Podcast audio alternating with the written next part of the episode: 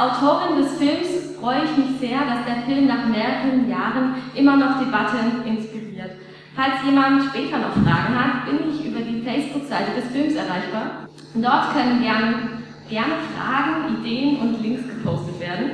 Ansonsten wollte ich gerne vorweg eine Frage beantworten, die bei vielen Screenings gestellt wird, nämlich wie die Idee für den Film entstanden ist.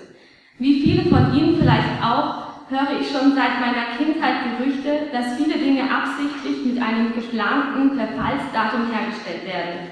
Das Internet ist voller Räuberpistolen, die davon erzählen, wie angebliche Erfinder von ewig haltenden Produkten vor skrupellosen Herstellern flüchten müssen, die lieber etwas kurzlebigeres verkaufen wollen.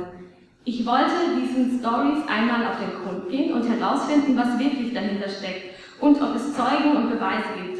Denn mit konkreten Beweisen kann man mehr anfangen als mit Verschwörungstheorien. Wie sich herausstellte, ist die Realität noch viel abenteuerlicher als alle Verschwörungstheorien.